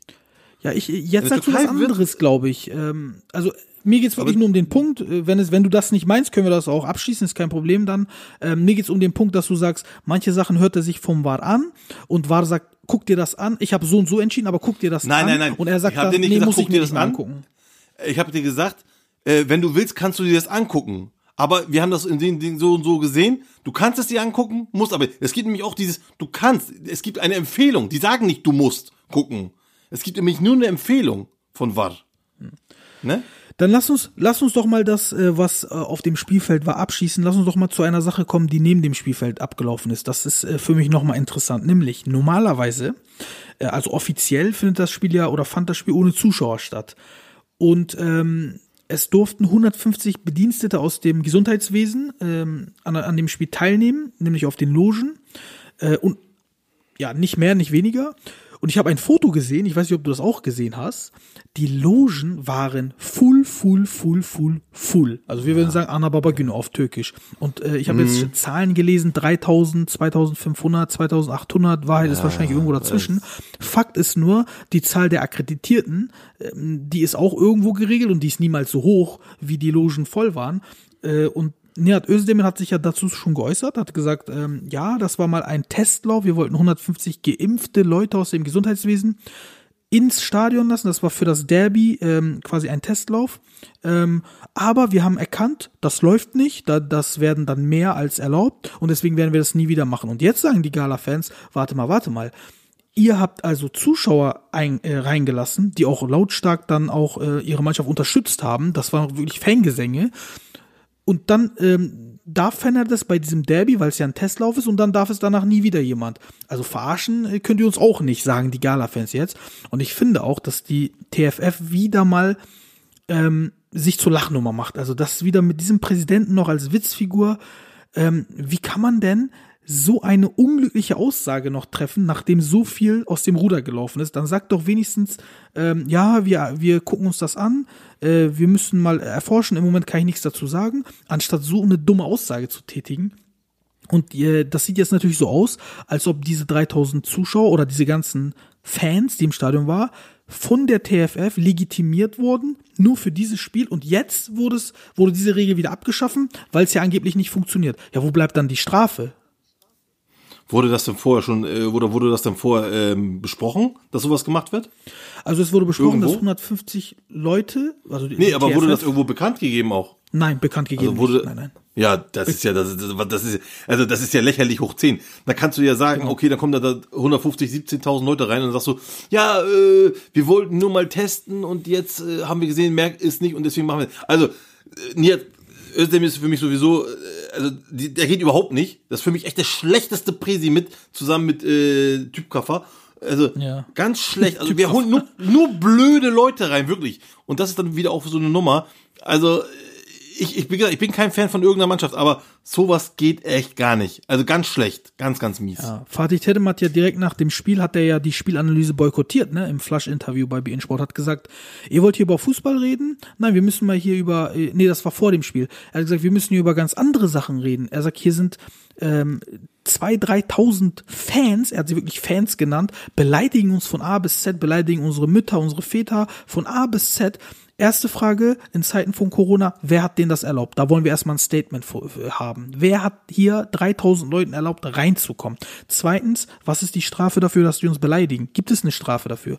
Und weder das erste noch das zweite, äh, hat er heute gesagt, vor dem, äh, vor dem, äh, vor dem Pokalspiel, wurden vernünftig beantwortet. Also ich, ich, ich, äh, für mich wäre auch nochmal richtig schlimm, wenn diese Fans, ich, ich mache mal in Anführungsstrichen Fans, ähm, nicht jetzt richtige Fans werden, sondern, sondern, tatsächlich irgendwie ähm, Leute vom Verein auch viele und so, die, die dann beschimpfen, ne, also das fände ich dann auch nochmal unter aller Sau, das wären dann so, sag ich mal, äh, sozusagen äh, äh, äh, Akkreditierungsleute, das waren und die beschimpft haben, das finde ich dann halt nochmal doppelt scheiße. Wenn es dann Fans waren, ist es auch scheiße, aber, ähm, aber dann ist das die Scheiße von der TFF, weil die Fans, dass die natürlich beleidigen, ist irgendwo klar, aber dass das die TFF die reingelassen hat. Aber wenn es keine Fans waren, sondern eher, sag ich mal, Akkreditierungsleute vom Fannet und die beleidigen, dann finde ich das nochmal doppelt so schlimm. Ja. Ja, Fakt ist, es waren in Zeiten von Corona definitiv mehr als 150 Leute und da äh, äußert sich die TFF nicht zu. Die sagen einfach nur, ist aus dem Ruder gelaufen. Die sagen aber nicht, kriegt Fendert eine Strafe. Wie viele Leute waren das? Wer waren diese Leute? Wer hat die reingelassen? Was ist da schiefgelaufen? Wieder mal fehlende Kommunikation und das ist ja das, was bei der TFF katastrophal ist. Ne? Diese ähm, transparente Kommunikation von Themen einfach. Also ich sag mal Themen, ich sag nicht Problem, sondern all, allgemein Themen. Ähm, Transparenz sieht anders aus. Warum wurde das nicht vorher kommuniziert nach außen hin? Also das sowas gibt's doch gar nicht. Einfach machen, Ja. äh, das geht nicht. Also Also das waren ja äh, offiziell äh, durften ja 150 Leute aus dem Gesundheitswesen nur rein. Vielleicht haben sie gedacht, okay, das müssen wir nicht unbedingt kommunizieren. Keine Ahnung, vielleicht haben die so gedacht. Aber es war Fakt ist ja, es waren deutlich mehr, ohne das jetzt genau quantifizieren zu können. Es waren ja deutlich mehr und dazu äußert sich einfach niemand bei der TFF. Die sagen einfach nur, ja, ist aus dem Ruder gelaufen. Ja, ja, absolut. Aber auch das andere muss kommuniziert werden. Also sonst kann ja jeder Verein dann das im Nachhinein sagen. Wir haben, ja, hier, die haben gesagt, wir können 150 reinlassen. Das geht nicht. Das muss vorher kommuniziert werden, gerade in Zeiten von Corona. Also doppelt schlecht einfach, äh, aber wundert mich nicht bei äh, Genau. Niyet Özdemir. Ja. Und dann zum Abschluss ähm, heute noch. Arda Turan hat ja dann auch ein unglückliches Video geteilt, beziehungsweise Etebo hat das geteilt in der Umkleidekabine, äh, Kabine, wo Arda Turan äh, auf dem auf dem Tisch hüpft und ähm, sagt, äh, ja, unschöne Worte über Fenner, sagt, äh, mehr, mehr, mehr will ich da gar nicht drauf eingehen. Hat jetzt zwei Spiele Sperre bekommen, äh, finde ich, finde ich wieder, äh, finde ich legitim auf der einen Seite, also finde ich, finde ich fair, finde ich aber auch wieder, ähm, hat ohne, ohne Maßstab, weil genau die gleichen Fälle mit Janer, mit Volkan Demirel etc. gab es auch in der Vergangenheit und die haben nur Geldstrafen bekommen, habe ich heute überall gesehen. Also das ist auch wieder so eine Sache, so mit zweierlei Maß und so. Aber äh, das, was Arda gemacht hat, war auch nicht in Ordnung, muss man ganz klar so festhalten. Deswegen Ja, aber warum wird das ich überhaupt aufgenommen und dann in die Dings reingetan? Also ich, es muss doch Dummheit nicht alles veröffentlicht werden. Ich verstehe das nicht, ehrlich. Dieses Social Media Geilheit heutzutage ist unfassbar. Aber dann, dann ist das auch selber schuld, bisschen, ist so. Ne? Hast Also, du das gesehen? Sonst schicke ich dir das gleich nochmal. Nee, schick mir mal bitte gleich. Ich hab's nicht gesehen, aber also ich finde es einfach nur unfassbar dumm. Naja. Mach ich. Görkan Jim, vielen Dank äh, für deine wertvollen Beiträge und vielen Dank ja, auch an die Messer, alles Zuhörer. gut. Vielen Dank. Ja, Ähm, dann setzen wir hier mal einen Punkt und machen nächste Woche weiter. dann sage ich Tschüss.